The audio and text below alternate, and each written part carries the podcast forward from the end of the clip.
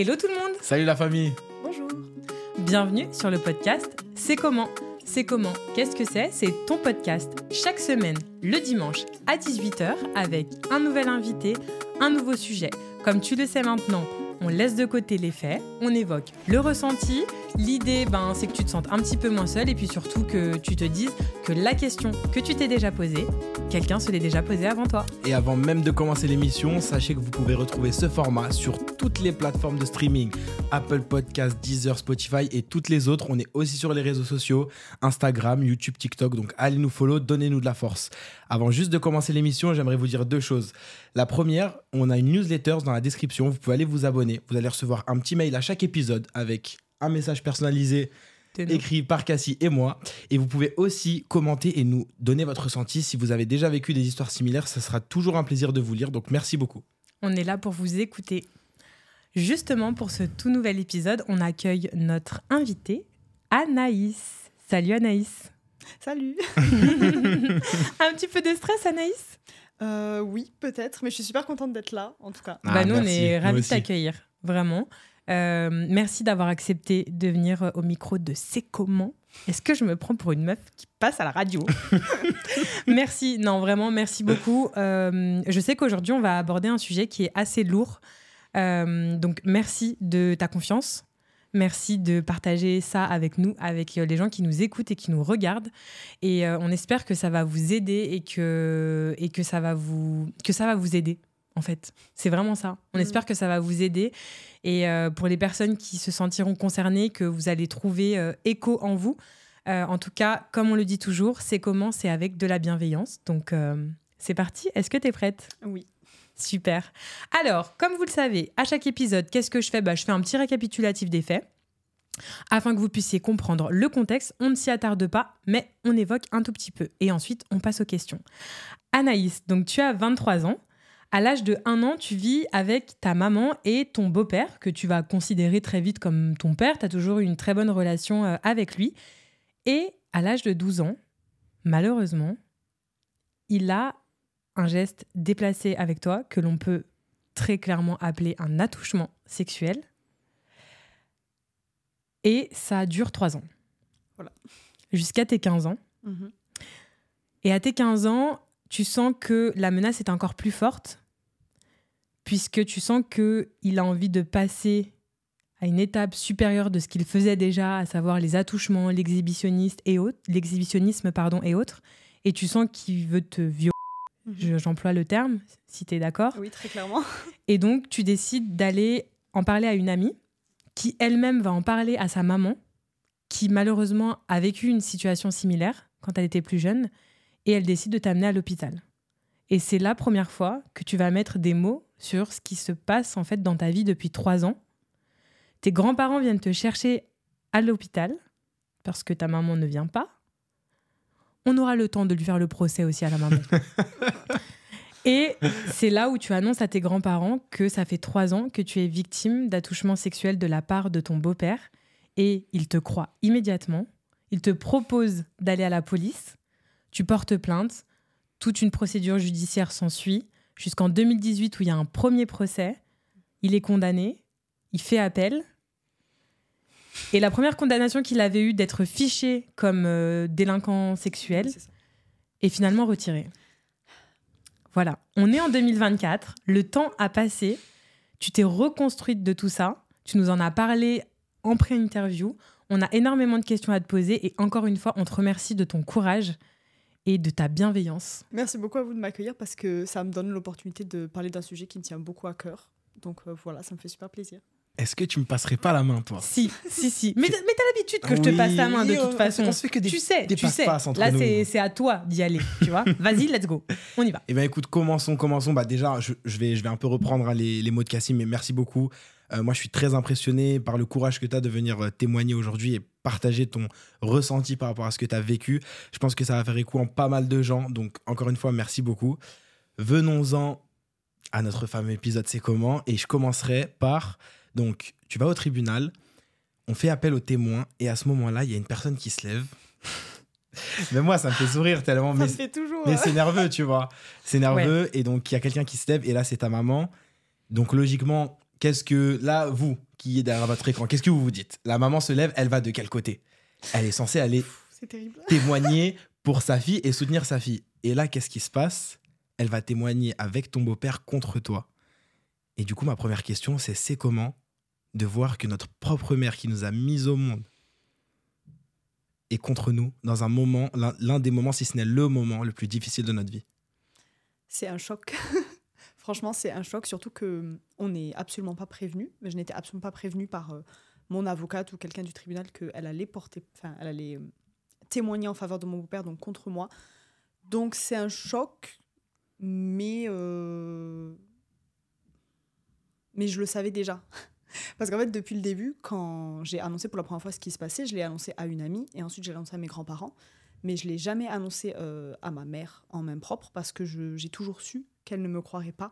C'est euh, une intuition, un pressentiment. Et je, je lui en veux pas du tout aujourd'hui. En fait, je sais qu'elle, je savais qu'elle ne me croirait pas parce que elle, euh, elle avait pas les épaules pour, parce que la réalité était trop dure à encaisser. Et il y a beaucoup de gens pour qui la réalité est trop dure à, à encaisser. Ouais, c'est ça. Et, du coup, il y a une espèce de rejet qui se crée, Et en coup, fait. ils, sont, ils sont dans le déni, mais en fait, c'est une protection, genre, c'est naturel. Du coup, c'est pour ça que je lui en veux pas. Je savais qu'elle pourrait pas supporter euh, ce poids-là. Donc, euh, ça m'a choqué, mais avec du recul, ça, ça m'étonne pas que, qu'elle ait pas été de mon côté. Je savais depuis le début qu'elle ne serait pas de mon côté. Ok. Donc, voilà. Mais du coup, au moment où elle se lève dans le tribunal, est-ce que pour toi, c'est un monde qui s'effondre? T'es choqué ou, ou tu t'y attendais vraiment? Non, euh, je suis choquée. Je peux pas dire que je m'y attendais. Je suis choquée euh, les quelques premières secondes. Après, je me dis, bon, évidemment. enfin, je m'attendais pas à ce qu'elle soit de mon côté, en tout cas. Parce que depuis le début, elle ne l'était pas. Donc, euh, pour moi, elle n'allait pas changer d'avis. Moi, je trouve ça dingue quand même le courage que tu as eu de, de- de surmonter ça. Enfin, toi, si demain tu témoignes contre moi, je vais être choqué. hein. je préfère te prévenir. Je vais jamais m'en remettre. Clairement.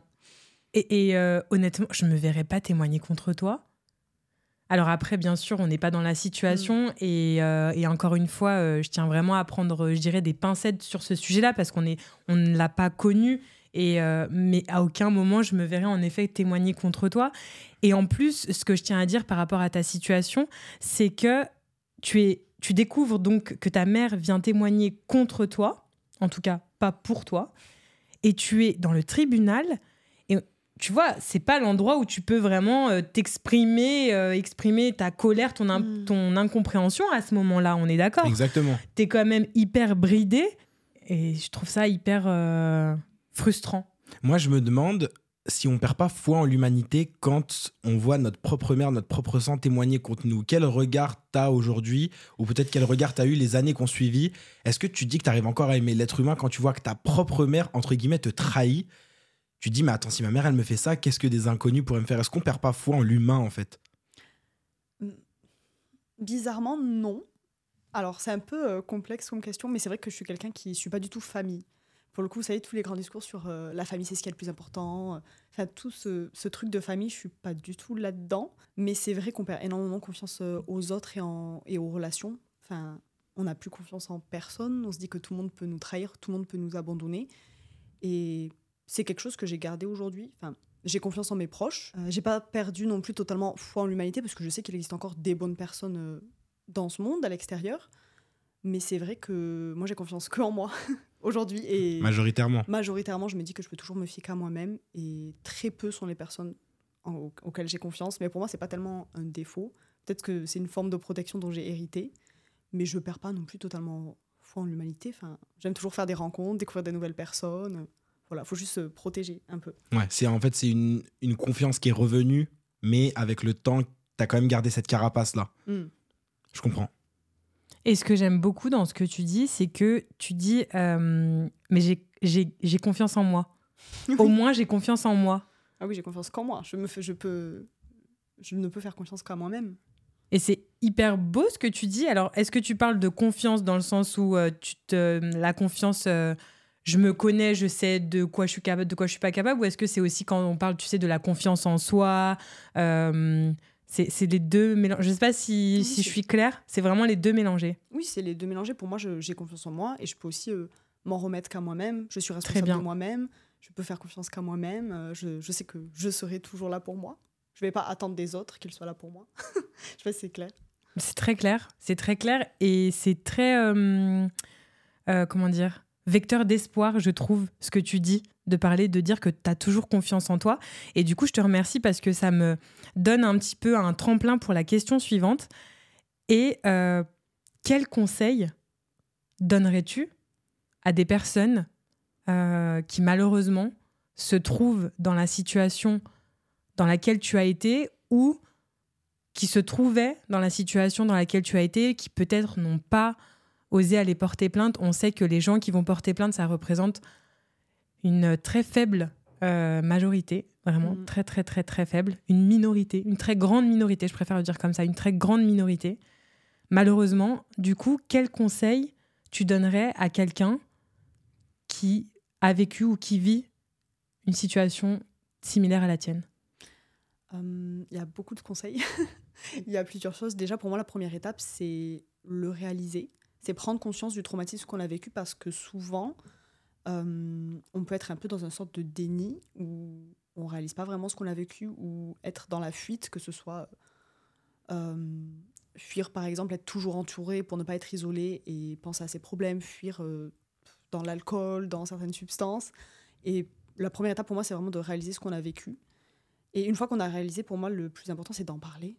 Enfin, c'est tout simple. Mais c'est pas simple quand on y est. Mais en parler euh, à sa famille ou à ses amis si on le peut, ou si on peut pas, en parler euh, à un professionnel de santé. Parce que, par exemple, euh, c'est bien d'en parler à ses amis et à sa famille pour avoir un soutien émotionnel, c'est très important. Mais ce ne sont pas des gens qui seront aptes professionnellement, médicalement, à vous aider, en tout cas, à vous prendre en charge.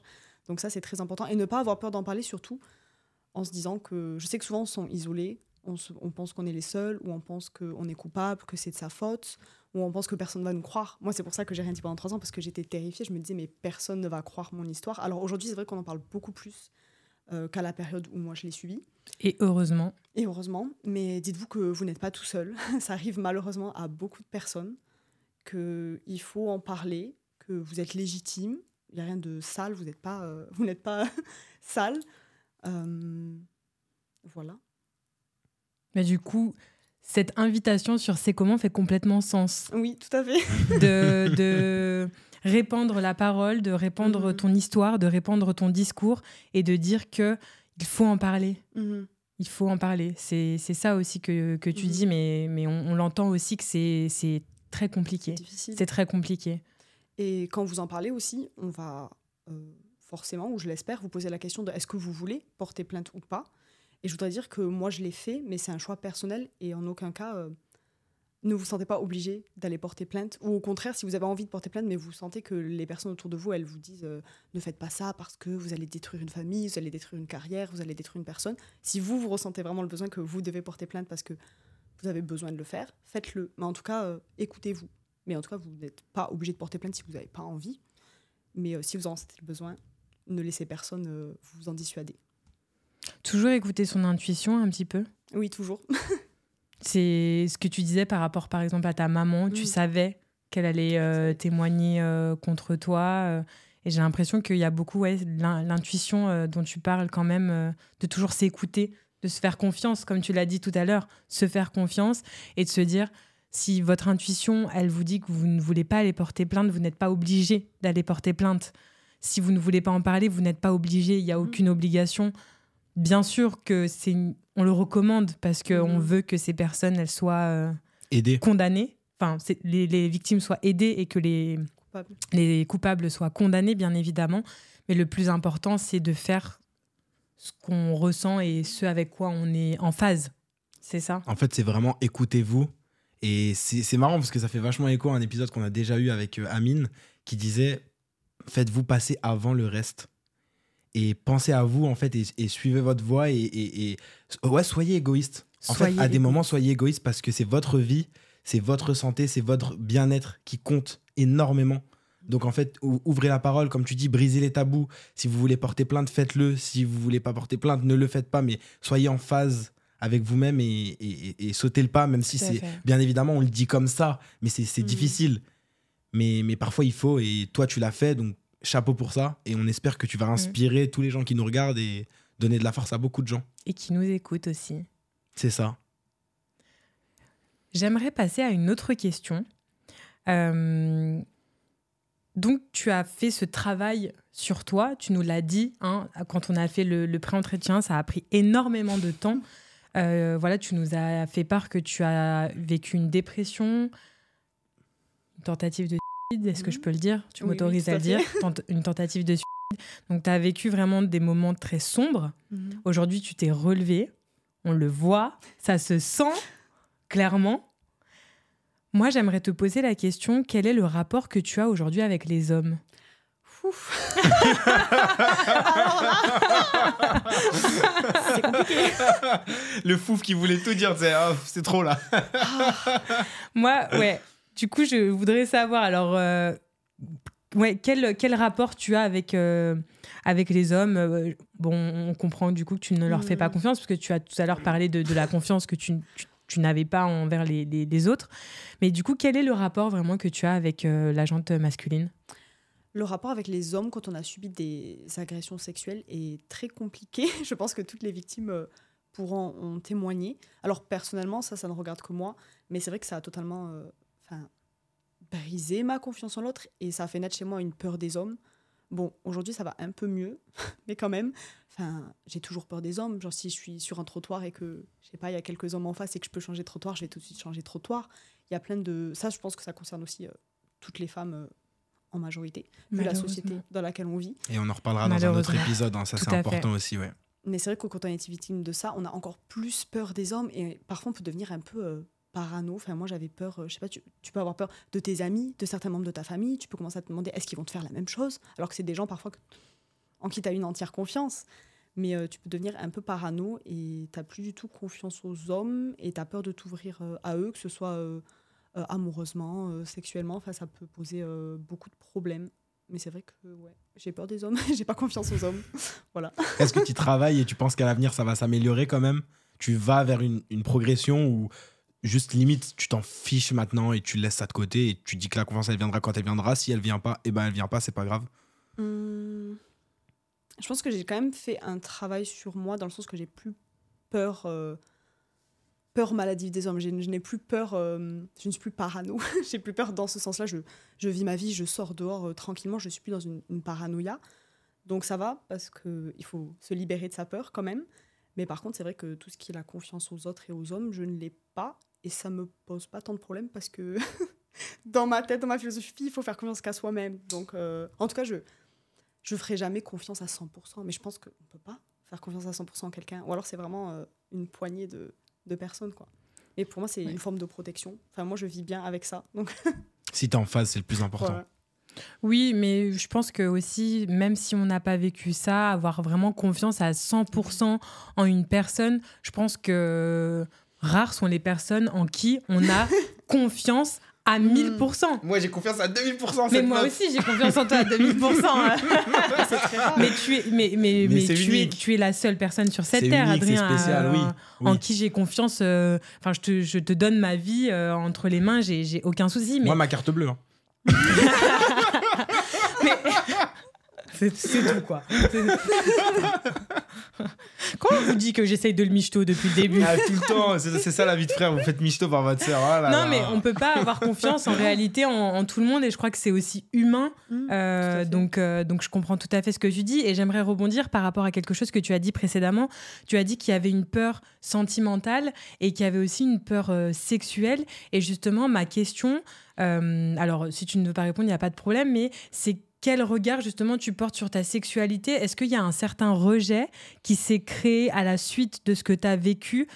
Ou est-ce que tu es plutôt en phase et comment est-ce que ça, s'est passé? Est-ce que c'était difficile euh, par exemple, les premières fois où tu as dû avoir un rapport sexuel avec un homme, comment est-ce que tu abordes ta sexualité aujourd'hui? Est-ce qu'on arrive encore en fait à associer le sexe au plaisir quand on commence déjà l'histoire de le sexe, on nous force donc c'est forcément négatif? Est-ce qu'on change en fait ce, j'allais dire ce settings, mais c'est en anglais, ce paramétrage là Merci de la précision, euh, c'est exactement, exactement ça.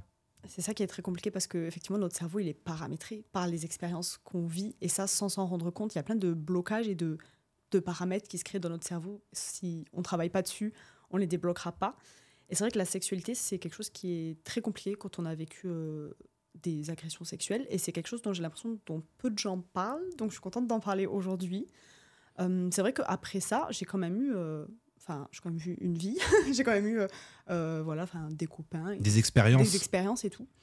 Mais c'est vrai que dans ma tête, euh, le sexe, pour associé à la douleur. Forcément. C'est terrible. Non, mais c'est hyper légitime et logique, en Ouais, fait. mais c'est vraiment pas associé euh, au plaisir. Et, euh, et en fait, pendant longtemps, pendant des années, euh, les relations sexuelles ont été vraiment douloureuses pour moi parce qu'il y a aussi le facteur de la mémoire traumatique qui rentre en compte, la mémoire traumatique du corps. Par exemple, ça, c'est quelque chose, euh, j'ai dû m'éduquer sur le sujet parce que j'étais pas du tout au courant. J'ai l'impression qu'il n'y a pas beaucoup de gens qui sont au courant de ça.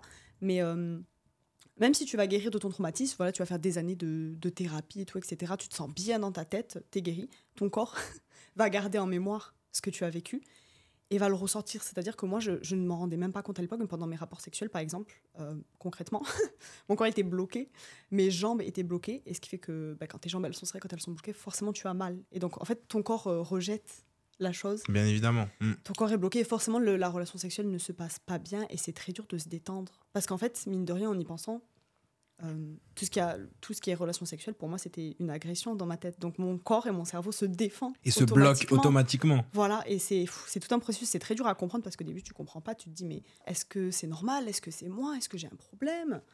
Mais non, en fait, sachez que c'est normal, c'est juste la mémoire traumatique de votre corps et que ça prend du temps. Et que même si vous aimez votre partenaire, même si euh, vous êtes à l'aise, euh, vous, vous pensez être à l'aise avec votre sexualité et avec vous-même, ce n'est pas de votre faute. C'est pas la faute de votre partenaire non plus. C'est juste qu'il y a des choses qui prennent du temps et dont il faut, il faut parfois travailler dessus aussi. Je sais que moi, je suis euh, allée voir une sexologue et une kinésithérapeute pour faire de la rééducation périnéale. Et ça m'a beaucoup aidé dans mes relations. Donc euh, ça a été pénible, les relations sexuelles pendant longtemps. Ça a été un sujet. Il y a eu des, des périodes où je, je voulais plus du tout parce que pour moi, c'était pas du tout associé à du plaisir. Et il a vraiment fallu que voilà, je, je stoppe un peu tout et que je travaille sur moi, notamment avec les professionnels de santé, pour ensuite reprendre une sexualité euh, très épanouie. Donc voilà, c'est possible aussi d'avoir des relations sexuelles euh, après un viol, après un traumatisme, d'avoir euh, des relations saines. Je vous assure que c'est possible. Et en fait, on peut se reconstruire après ce qui nous est arrivé et, et avoir une vie entre guillemets normale, même si je suis pas fan de ce terme, mais en tout Oui. cas, voilà, de vivre tranquillement, quoi. Tout à fait. C'est juste que les choses, elles prennent du temps aussi. Euh, Allez-y à votre rythme. Ne vous dites pas, euh, euh, ah, cette personne, c'est génial, elle a surmonté son traumatisme, mais ça lui a pris des années. Ne vous comparez pas aux autres et sachez, enfin, ne vous dites pas, parfois on a tendance à se dire, je suis encore là-dedans, euh, j'ai pas avancé, j'ai pas progressé, je me sens toujours. Enfin, ce sentiment de partir à jamais, je me sentirai toujours comme ça. Et en fait, non, c'est juste que les choses, elles prennent du temps. Et donc, il faut juste aller à votre rythme. On l'a déjà beaucoup évoqué dans ces commandes, mais le rapport au temps Le rapport au est temps, hyper fait. important. Et comme on aime bien dire avec Cassie, c'est chacun son horloge. c'est ça. En fait, allez à votre rythme. Il y a des gens, ils font des trucs en 5 ans. Vous, peut-être ça va vous prendre 10 ans, mais peut-être que vous allez aller plus loin Mhm. en disant que cette personne a 5 ans. Enfin, voilà, il y, a- il y a plein de parcours qui sont différents. Donc, en fait, euh, laissez du temps. Et c'est marrant parce que du coup, tu parlais de voilà la mémoire traumatique, le rapport au corps. Bah, la transition est trouvée pour ma prochaine question. C'est quand on vit quelque chose comme ça, est-ce qu'on arrive à détacher son esprit de son corps? Ce que je veux dire par là, c'est que quand on vit un événement aussi traumatisant, est-ce qu'on arrive à se dire, bah, je suis Anaïs et ce que j'ai vécu, bah, du coup, c'est mon corps qui a été marqué? Est-ce que toi, tu arrives aujourd'hui à, entre guillemets, savoir qui tu es? Parce que parfois, peut-être qu'on se perd et que la frontière entre le corps et l'esprit, elle, est, elle est trop fine, en fait, tu vois? C'est très pertinent comme euh, sujet, le fait de s'identifier à, ce qu'on, à son traumatisme, genre s'identifier à son viol. Euh, ça peut être aussi s'identifier à ses problèmes. Parfois, euh, on pense qu'on est ses problèmes. C'est un peu bizarre. Mais c'est vrai qu'à la suite de ça, euh, je suis rentrée en dépression, j'étais complètement traumatisée. Et du coup, je, ma tête était remplie de ça, je pensais qu'à ça. Et du coup, dans ma tête, j'étais vraiment genre, euh, je suis Anaïs, je me suis fait agresser sexuellement. Genre, pour moi, j'étais devenue mon, enfin, mon, mon, agression sexuelle. Euh, je, pensais qu'à ça et au bout d'un moment, il faut se dire, bah non, je suis pas que ça. Enfin, mon histoire, c'est pas euh, que ça. Je, je suis une personne à part entière. Je ne suis pas ce que j'ai vécu et je ne suis pas ce que les autres ont fait de moi. Et euh, c'est très important de s'en détacher. Voilà, faut être fier de ce qu'on a parcouru, mais il faut aussi se dire que on est autre chose. Il n'y a pas que ça. Enfin, il y a toute une vie qui continue après et on n'est pas euh, son traumatisme, quoi. Et on est plus que ça, en On fait. Et ça nous ça. définit pas du tout. euh, C'est pas parce qu'on a surmonté euh, une épreuve qui était difficile que cette épreuve, c'est nous, en fait. C'est C'est ça. ça que t'expliques, exister en dehors de vos blessures. Parce que c'est ça la vraie personne que vous êtes. Quand tu vis tout ça, est-ce que tu ressens pas une espèce de solitude dans le sens où, en fait, je sais, tu sais, tu sais aussi qu'il y a énormément de gens qui sont victimes de ça, Mais en fait, en société, c'est hyper tabou. On n'en parle pas. Et du coup, est-ce qu'on se sent pas seul dans cette espèce d'immense paradoxe qui est que autour de nous, il y a énormément de gens qui vivent la même chose que nous. Donc ça se trouve, ta collègue de travail, euh, ton ami euh, de l'école, euh, ta cousine, je sais pas, n'importe qui, la fille que tu vas croiser dans la rue, tu vas voir à la boulangerie, en fait, elle a vécu la même chose que toi, mais elle te le dira pas, et elle le dira peut-être jamais même aux autres, parce que c'est hyper tabou. Est-ce qu'on se sent pas seul à des moments alors qu'on sait qu'on n'est on pas seul, on le sait qu'on n'est pas seul, mais dans les faits, concrètement, en société, on est hyper seul et isolé parce que personne n'en parle. Et c'est pour ça que ça nous tenait aussi à cœur de faire cet épisode et qu'on en parle et qu'on dit les termes, même si c'est des termes qui sont durs et que voilà, on est, on est très cash. Mais parce que c'est important en fait de, de retirer ce tabou et c'est comme ça qu'on va avancer. Donc toi, comment tu fais à ce moment-là quand ça t'arrive ce, ce sentiment de solitude, est-ce qu'il te dépasse pas? On se sent très seul quand ça nous arrive, surtout quand on, quand on est enfant, quand on est jeune. On comprend pas euh, ce qui se passe, on se demande même si c'est normal, si ça arrive à tout le monde. Et on se sent très seul. Je tiens quand même à dire que je trouve que il y a eu une évolution, ça a changé, notamment depuis le mouvement MeToo. On a vraiment libéré la parole là-dessus. Il y a de plus en plus de témoignages. Bon, il n'y en aura jamais assez, je pense. Et c'est encore très tabou euh, bah, dans certains pays, euh, dans certaines familles, dans, certains, dans certains lieux. En tout cas, moi, quand j'étais petite, j'avais pas de représentation de ça. Parce que bah, quand j'avais 12 ans, c'était- en 2012, il n'y avait, pas encore eu, euh, il y avait pas encore eu le mouvement MeToo. Ah non, vraiment. On, on était loin de cette époque-là. Très, euh, très avec tout ce qui s'est passé ces dernières années, on était loin. hein. on n'en parlait pas du tout autant que maintenant. Du coup, c'est vrai que quand t'as pas de modèle de représentation, tu te sens hyper seul. Quand... enfin, en plus, comme c'est tabou, t'en parles pas autour de toi, donc tu sais pas qu'il y a des personnes qui potentiellement ont vécu la même chose. Et plus j'ai entamé euh, tout ce chemin bah, d'en parler, euh, de le déclarer euh, à la police, de toutes les étapes de la justice, plus j'ai commencé à en parler. Et plus je me suis rendu compte qu'il y avait énormément de personnes dans mon entourage qui avaient subi la même chose. C'est juste que les gens n'en parlent pas forcément, mais si vous regardez bien autour de vous, ou si vous posez des questions, ou si les gens sont ouverts aussi, vous vous rendrez compte qu'il y a beaucoup, beaucoup de personnes qui ont subi la même chose. Et c'est très triste. Mais d'un côté, quand je vois des vidéos ou des témoignages, ça me rassure parce que je me dis toujours que je suis pas toute seule. Donc voilà. Mais c'est vrai qu'on on se sent seul au début. Au début, on se sent seul, mais en fait, on en revient au point que tu disais tout à l'heure de ouvrir la parole. Et en fait, quand on ouvre la parole, Mhm. tout de suite, on réalise qu'on n'est pas seul, en fait. J'ai une autre question pour toi. Est-ce... Non, je sais pas si plus tard, tu aimerais avoir des enfants, mais si tu envisages d'en avoir, est-ce qu'on n'a pas cette crainte de se dire, mais en fait, à eux aussi, ça peut leur arriver. C'est, horrible hein, ce que je dis, je suis, horrible, désolé. mais c'est réel, tu vois, de se dire, Ben oui. Putain, mais mon- horrible. ça peut arriver à mon enfant aussi, ça m'est arrivé à moi. Est-ce qu'on est qu'on vit pas avec cette crainte-là? Et du coup, je me permets de rajouter une petite question aussi avec celle-là. Si ça arrivait à tes enfants, je te je te souhaite pas du tout, mais comment toi, en tant que mère, tu te comporterais? Quelle, quelle euh, attitude t'aurais qui serait bien évidemment différente de celle de ta mère? Mhm. Qu'est-ce que tu ferais? Euh, bon, alors personnellement, je ne désire pas avoir d'enfant, donc la question est un peu réglée.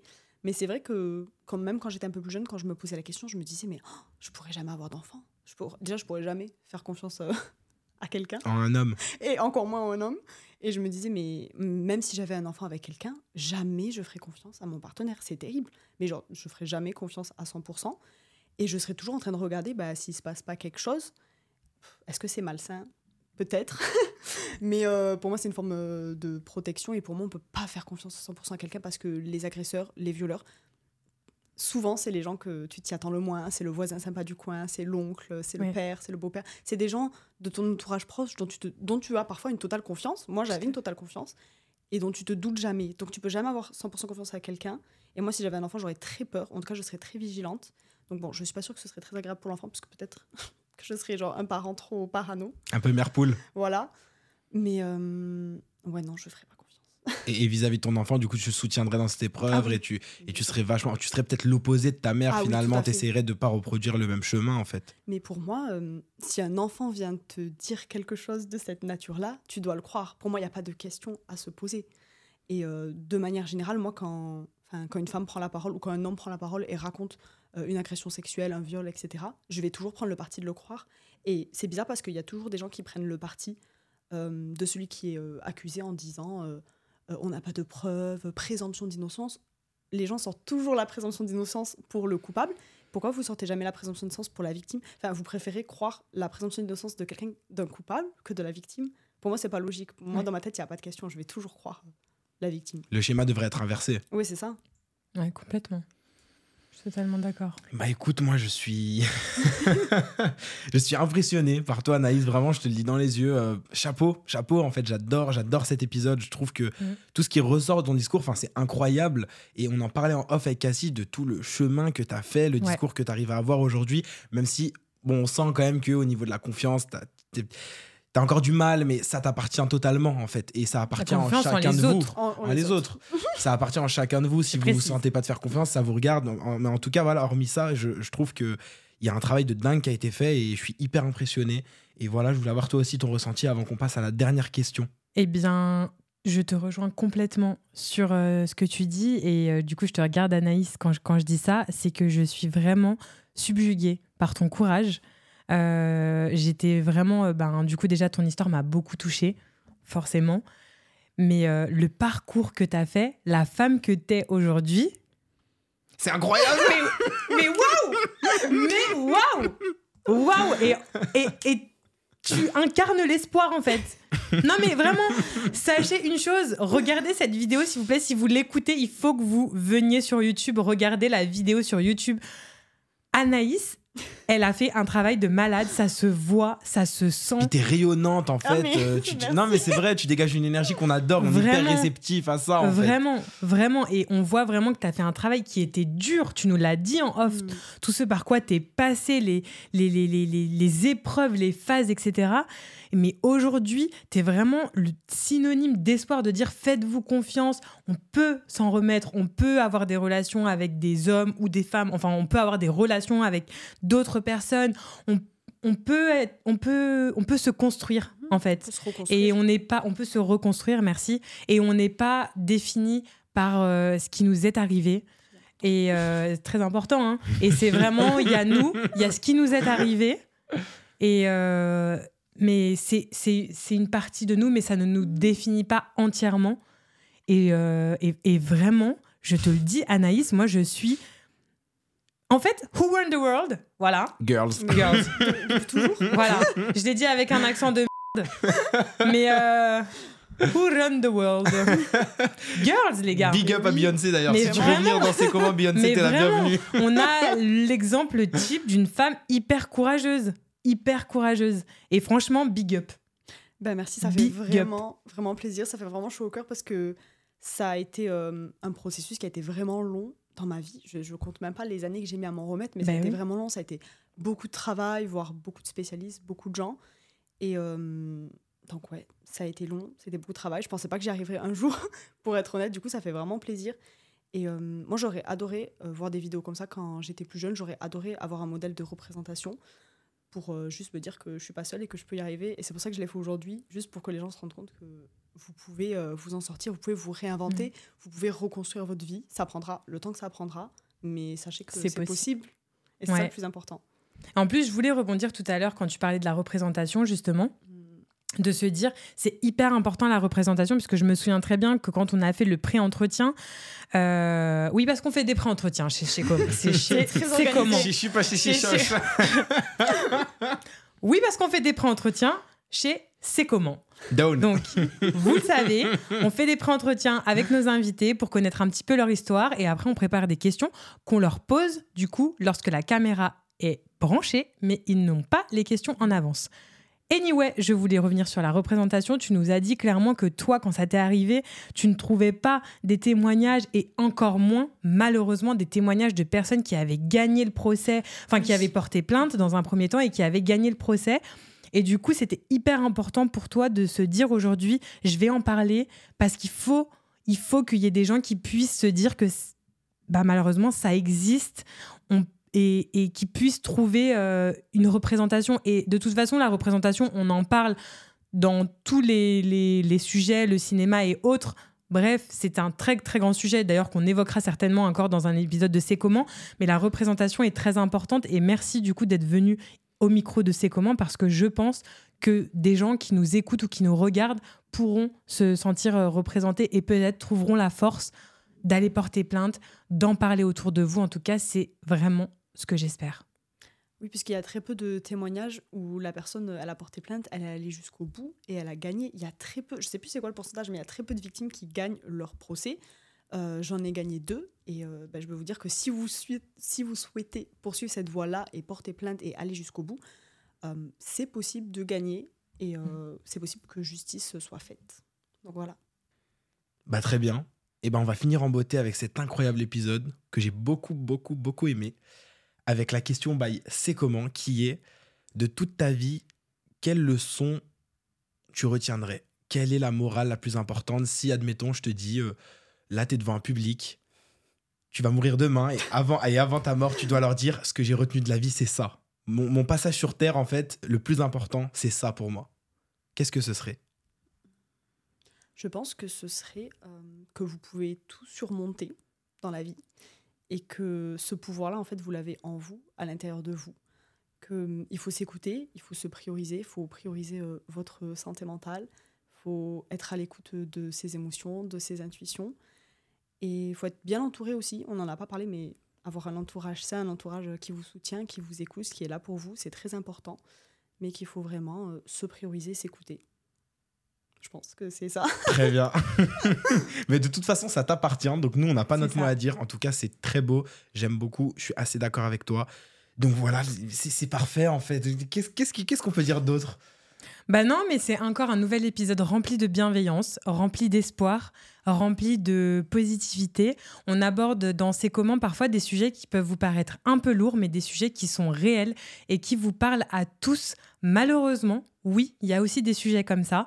On remercie encore Anaïs et vraiment, c'est juste de l'espoir. Vraiment, vous pouvez, vous pouvez devenir qui vous avez envie d'être en fait. C'est Vous pouvez ça. tout surmonter. Vous pouvez tout surmonter. Et on le voit encore aujourd'hui. Du coup, je fais un petit peu la, la conclusion de cet épisode. Aujourd'hui, toi, malgré cette histoire, ça t'a pas empêché de continuer tes études, de faire des études dans le maquillage. Et aujourd'hui, tu es à ton compte, tu es maquilleuse professionnelle. Tu nous le disais encore tout à l'heure que tu as participé à des événements incroyables cette semaine. Donc, vraiment, on va vous mettre en barre de description, du coup, les réseaux euh, de, euh, de Anaïs. Si vous avez besoin de euh, faire une prestation, n'hésitez pas euh, à, à faire appel, à faire appel à elle. Je te, Je donne là. le micro euh, si tu veux ajouter des, des autres éléments, mais en tout cas, c'était euh, important de dire que tu t'es reconstruite, que tu as continué tes études, qu'aujourd'hui tu es en place et que. Voilà quoi. Mais c'est ça, il y a une vie après. Et vous pouvez en faire ce que vous voulez de cette vie. Votre deuxième vie, elle commence un peu après. Et euh, bah voilà, lâchez pas vos objectifs, poursuivez vos rêves, faites ce que vous avez envie de faire. Et voilà. Et c'est possible. Ouais, tout est possible. Tout ça, c'est des chemins que vous devez parcourir, mais c'est possible, vous pouvez le faire. Donc voilà, merci beaucoup Anaïs. Qu'est-ce qu'on peut dire d'autre? Retrouvez-nous sur tous les réseaux sociaux, comme je l'ai dit en début d'émission, Instagram, YouTube, TikTok, c'est comment le podcast. Ceux qui nous écoutent en streaming, bah, vous pouvez mettre 5 étoiles sur les plateformes, nous mettre un petit commentaire du genre j'ai trop kiffé l'épisode, c'était trop bien. ça nous fera plaisir, mettez des emojis, moi j'adore les emojis, donc ça fait plaisir. Voilà, merci beaucoup. Tout à fait. Merci à vous. On espère que cet épisode vous a plu. Euh, on espère que ça trouvera une résonance en chacun de vous, que vous, que vous ayez vécu ou non cet événement. Je pense qu'il y a des éléments de réponse qui, euh, qui, qui, qui font écho euh, en chacun de nous. Donc euh, voilà, c'est super. On espère encore une fois que c'est comment ça vous plaît. On voit déjà des remarques, euh, des commentaires positifs, même si je ne les regarde pas personnellement. J'ai mon bras droit Je fais la qui retranscription. pas. Donc, ça a l'air d'être quand même un contenu qui vous plaît. N'hésitez pas à nous dire en commentaire s'il y a des choses que vous voudriez voir dans ces comments. On est à l'écoute, on est là pour vous écouter.